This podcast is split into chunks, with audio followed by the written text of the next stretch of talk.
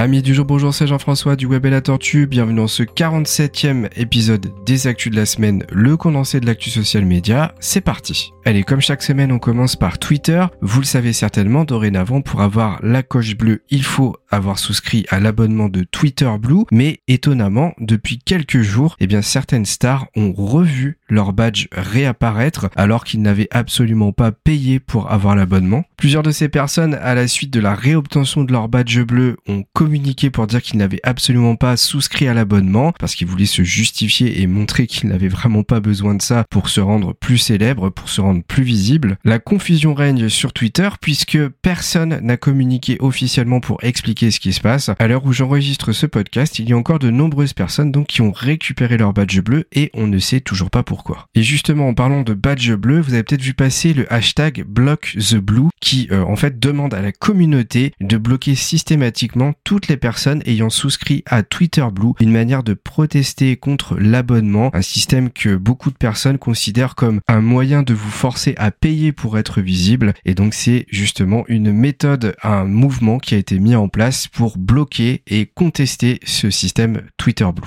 Côté TikTok, une petite nous à se mettre sous la dent cette semaine. Une intelligence artificielle générative d'avatar est en train d'être créée par les équipes de BitDance. Celle-ci vous permettra de générer votre visage qui à la base serait une photo, mais euh, avec une amélioration soit un peu visuelle type dessin, peinture et avec un style bien particulier. C'est Matt Navarra qui est à l'origine de cette news, donc aucune information sur la date de mise en place de cette intelligence artificielle. Petite news sur Biril, le réseau social de l'instantané qui vous impose pour voir le contenu de votre ami de répondre dans les deux minutes qui suivent. Eh bien justement, si vous êtes ponctuel dans la réponse et donc que vous répondez bien dans les deux minutes, vous aurez la possibilité de poster deux birils supplémentaires dans la même journée. C'est ce qui s'appelle les bonus birils. Alors je sais pas si c'est très clair l'intérêt, mais pour comprendre, en fait, quand vous devez poster un biril en réponse à quelqu'un, eh bien ça vous mange votre crédit journalier de poste. Donc si vous, vous aviez envie de poster un biril le soir et que le biril de votre ami, lui, vous sollicite le matin, eh c'est embêtant parce que dès que vous lui répondez dans les deux minutes, vous ne pouviez plus poster un autre biril dans la journée et vous deviez attendre le lendemain. Eh bien, si vous répondez dans les deux minutes au biril que vous envoyez l'un de vos contacts, eh bien, vous pourrez quand même poster vos fameux contenus dans la journée et au moment qui vous convient le plus.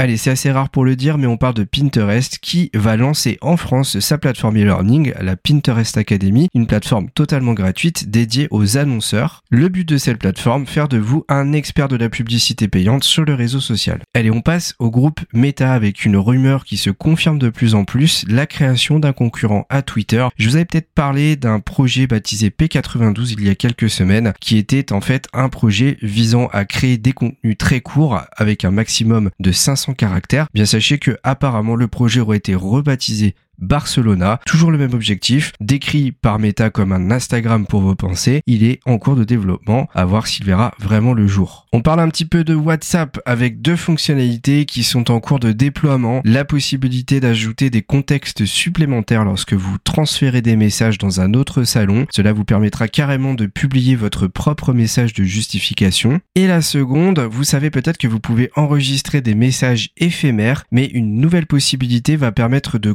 conserver ces messages. Autrement dit, si quelqu'un veut conserver un échange qui va être détruit, eh bien, euh, vous aurez une notification en tant que créateur du message. Vous aurez soit la possibilité d'accepter qu'il puisse conserver ce message, soit de vous y opposer. Et dans ce cas, le message sera malgré tout supprimé. Décidément, les semaines se suivent et se ressemblent. Encore un podcast très court. J'espère que j'aurai plus de news à vous présenter dans les semaines à venir, mais je vais pas trop m'avancer puisqu'à chaque fois que je le dis, ça ne change pas. Bon, en tout cas, il se passe quand même quelques petites choses intéressantes et c'est déjà plutôt pas mal. Merci de votre écoute et à très vite pour un nouveau podcast du Web et la Tortue.